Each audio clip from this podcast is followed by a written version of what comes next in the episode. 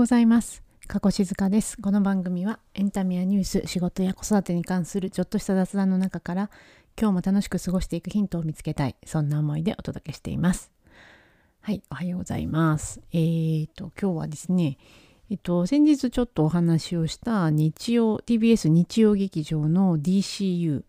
第3話について、まあ ちょっと、えーネタバレ含めですね、感想のあたりを、あの、お話したいなと思います。えっと、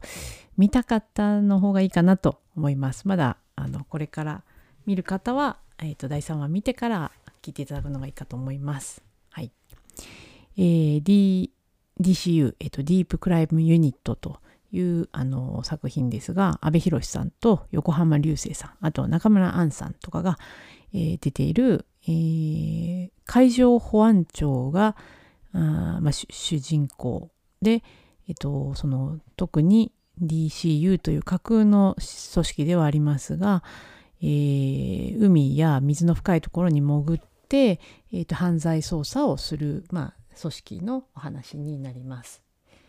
はい、でここからネタバレ含みますが、えっと、第3話でですね、えーとなんと、まあ、準主役級の中村杏さんの役である高子という海上保安庁の、まあ、メンバーの一人がなんと3話で死んでしまうという驚き展開でして、えーまあ、視聴者の中でもかなり賛否両論出てきたかなっていうふうに思います。正直私が見てる限りではですね、まあ、その死に至るプロセスのについても、まあ、かなりその高子の暴走が原因で、えー死んでしまうというところがありですねなんかこう、まあ、なもちろん泣きもしないし、えーあんまり納得感もないしっていうかなんでこの3話で殺すねんみたいな感じでしてえっとまあちょっと結構びっくりした感じでした。まあもともとねあのこのヒロインとしてであと横浜流星さんの役の、えっと、瀬能という役柄とのこう絡みとかですね今後あなんかいい感じになっていくのかなみたいな期待も全部奪われてしまい、えーまあそのその亡くなった後のなんかこう演技でですね横浜流星さんがその中村さんの役の高子を発見して、まあ、号泣するシーンみたいのがあってですね、まあ、そこについては結構演技力がすごいみたいな声も出ていましたがそもそもみたいなところで結構なんていうか、まあ、納得感がない感じでございました。でまあこれを見ててですね、まあ、ちょっと思い出したのが、えー NCIS というアメリカのあの Navy Criminal Investimation Investigation なんだっけななんとかっていう、えー海軍の、まあ、特別捜査官のお話のドラマっていうのが、えーシーズン18か19までいてて、まあ、すごく長寿のドラマがあってですね私それを結構あの、まあ、ずっとずっと何何年も何年もというかあの、まあ、Amazon プライムでずっと見てたんですけどもなんかあれもですね結構メインどころのキャストが、まあ、その捜査の途中で死んでしまうみたいなの結構やるんですね。でまあその急に死んじゃうことで、まあ、まあびっくりするんですが、まあ、そういう仕事なんだよっていうなんかいつ誰が亡くなってもおかしくない仕事なんだみたいなことをまあそののなんていうか緊張感みたいなのをこう表現していたり、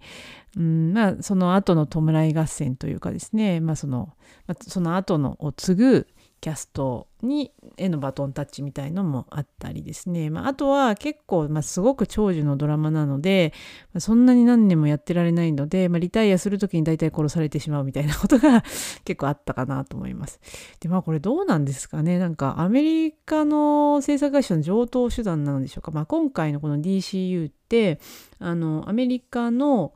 アメリカの、えっと、制作会社のアメリカというか、えっと、グローバルな制作会社でアメリカの、えーまあ、部門で、えっと、ケシェット・インターナショナルという会社とあとカナダのファセット・フォー・メディアという会社が、まあえっと、TBS と共同制作という形で、まあ、ハリウッドの制作会社が一緒に入ってみたいな、まあ、肝入りの案件ではありで、まあ、かつこれ、えっと、海外展開ももともと視野に入れているということなので、まあ、日本での、えっと、TBS でのえー、放送だけでなくておそらく、まあ、その海外でのテレビ局での放映だとかもしくは、えー、ネットフリックスとかああいうところでの配信みたいなのを視野に入れてるんだろうなとは思うので、まあ、アメリカの制作の声っていうのが相当入ってるんだろうなとは思いました。ただ日本人的には全く納得のいかない 展開だったのでうーんどうなんだろうと何て言うか。その何て言うんですかねキャストを思い切って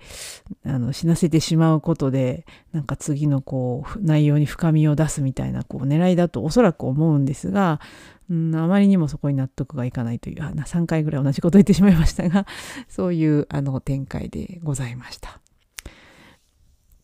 まあいろいろ何て言うんですかねあの物語の手法っていうのはあると思いますしまあ小説ミステリー小説といえば誰か殺人事件が起こって、まあ、それはその謎は何なんだろう誰がやったんだろうっていうのを解き明かしていくというのはもう古典的な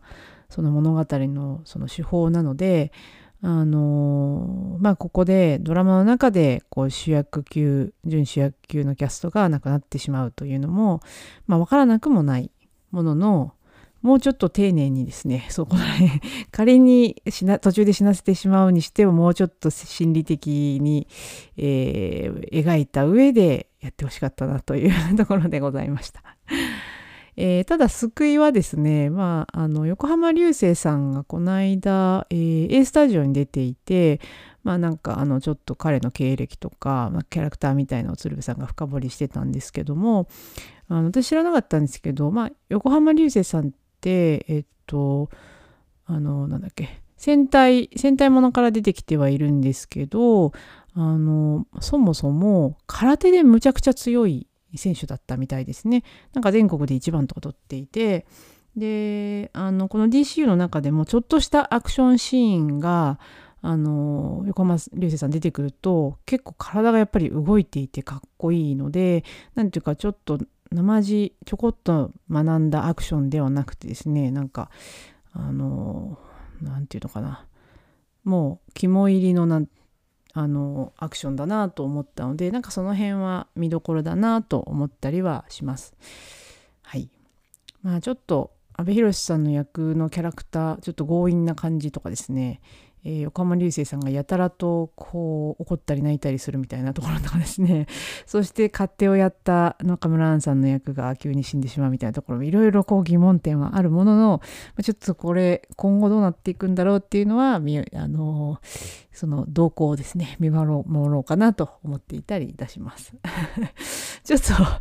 なんか something good ではない気がするんですけどもまあドラマもですね何て言うかその背景とかどうしてこうなってるんだろうなみたいなことを考えながら見てみるのも何か一つまあ面白かったりするかなと思ったりいたしました。